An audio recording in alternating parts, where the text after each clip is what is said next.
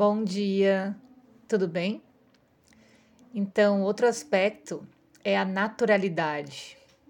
Buscar os exemplos e ideais na natureza é parte importante da filosofia taoísta.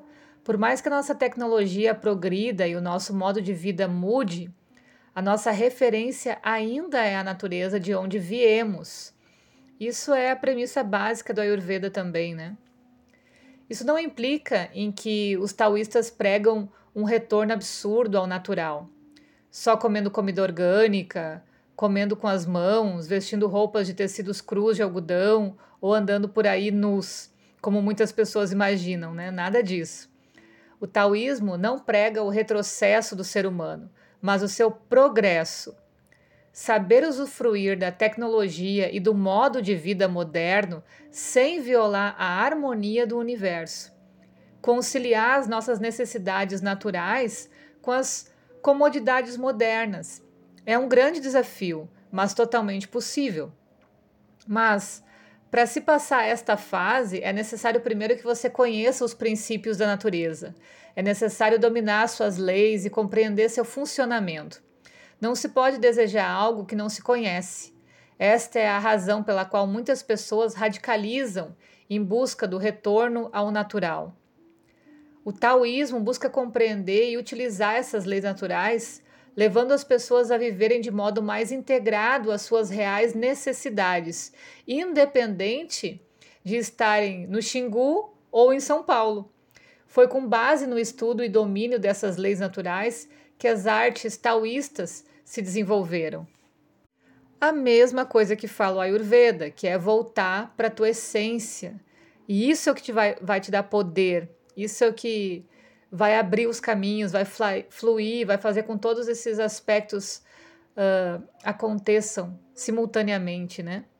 Então, o empoderamento vem de você conhecer a si mesmo. É isso que você precisa desejar. Esse conhecer a si mesmo é o que vai te aproximar da tua essência e que vai abrir as portas para tudo que você precisar na tua passagem por essa terra. Por isso que a gente associa tanto a natureza, né? Se a gente observar que uma árvore de tal coisa é, só vai dar aquele tipo de fruto, não vai poder dar outra coisa, se a gente só olhar esse exemplo, a gente já entende o poder que a nossa essência tem. O que a gente tem como dons, habilidades, sombras, só a gente tem, ninguém mais. Então não adianta conhecer o outro, não adianta saber dominar o outro. A gente precisa entender a gente mesmo. Falando nisso, você já marcou o seu atendimento de Ayurveda? E aí agora a gente vai entrar nas práticas, né? Vamos começar pela medicina chinesa.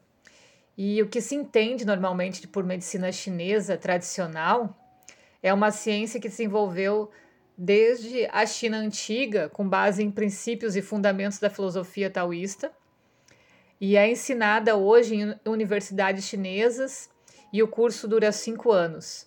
A medicina ocidental e a medicina chinesa são coisas diferentes, ensinadas em universidades e cursos completamente diferentes.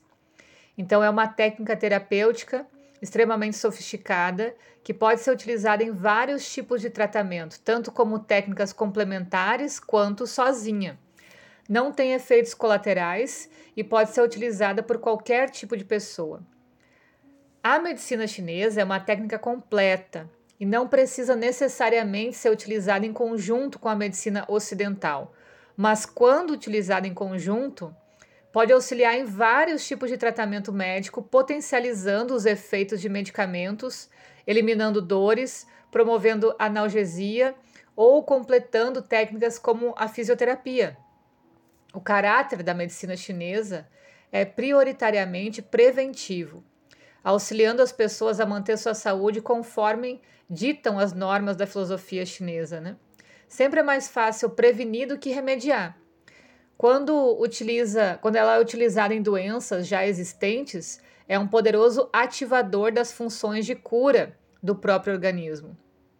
E ela tem o seu funcionamento regido por certas leis universais descobertas há milênios por sábios taoístas.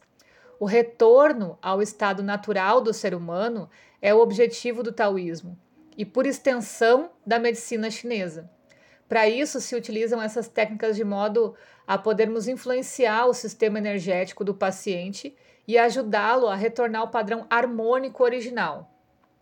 Então, como a gente já pesquisou aí sobre o Ayurveda, essa medicina, tanto a medicina chinesa quanto a tibetana, que muitas pessoas dizem que são muito antigas, elas foram pautadas em cima do Ayurveda. Quando a, Índia sofreu seus ataques e os monges foram uh, saindo de lá, né, se refugiando em outros lugares, enfim, andando pelo planeta, eles foram espalhando o sistema do Ayurveda por diversas culturas do mundo. E a medicina chinesa se origina da medicina ayurvédica, por isso que tem tanta semelhança. Então, a medicina chinesa incorpora cinco áreas principais. Primeiro, acupuntura e mocha-bustão, que são terapias muito antigas em que a primeira usa agulhas introduzidas em pontos específicos do corpo humano e induzem ao equilíbrio energético. E a segunda usa o calor da queima de ervas nos pontos de acupuntura. Depois a gente tem a fisioterapia, uma complexa gama de conhecimentos utilizando-se ervas, extratos e preparos vegetais. Também existe toda uma farmacopeia que utiliza inclusive elementos animais e minerais.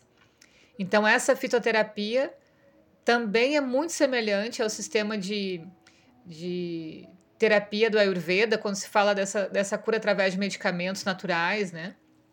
Depois tem o Tuiná, milenar técnica chinesa de massagem que utiliza os princípios da medicina chinesa para melhorar a saúde do paciente. Pode ser utilizado como complemento de outras técnicas, como a acupuntura, por exemplo, ou como única forma de tratamento, dependendo do tipo de problema e da avaliação do profissional. Depois a gente tem exercícios terapêuticos. Esse tuiná também é parecido com as massagens, como a bianga, né? Garshana, enfim, as massagens que o Ayurveda também utiliza para fazer fluir a energia do corpo.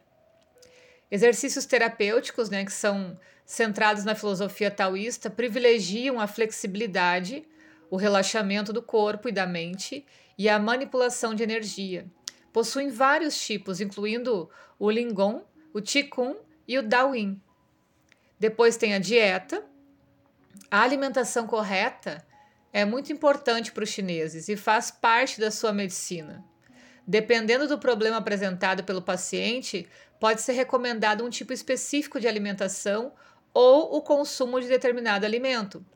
Para a medicina chinesa, cada tipo de alimento possui uma propriedade de movimentação da energia Qi, que é utilizada para aperfeiçoar a saúde ou tratar doenças. É importante notar que a medicina chinesa trabalha com uma energia vital, que os chineses chamam de Qi, né? Todas as técnicas envolvidas utilizam-se dessa energia, procurando atingir o equilíbrio energético do paciente fortalecendo seu organismo e tratando dessa forma o mal que o comete. A medicina chinesa não trabalha diretamente com órgãos e sistemas do corpo como a medicina ocidental, mas sim com o Qi de cada sistema, suas variações e manifestações. Sendo assim, essa medicina multimilenar não possui qualquer relação com a medicina alopática ocidental e seus princípios, é um sistema único e independente de manutenção da saúde. Esses conceitos já eram definidos em antigos manuais médicos chineses, né? Como a gente já falou no estudo dos livros lá também. Inclusive, tem livros que uh, dizem que o princípio, a origem das doenças, era apenas uma alteração no espírito. Portanto, a saúde era mantida pelo controle das emoções e dos estados mentais. Isso a 206 a.C. Porque o ser humano se protegia adequadamente das intempéries, como o sol e a chuva, né? Depois que ele começou a abusar, é que os seus desequilíbrios se tornaram mais fortes e medidas tiveram que ser tomadas para poder restaurar a saúde tanto do físico quanto do emocional, o campo energético. Tem um desses livros que diz assim: Todas as coisas se situam entre o céu e a terra e confiam nas energias do céu e da terra para a sua existência. O céu, bem acima, é yang e a terra, bem abaixo, é yin.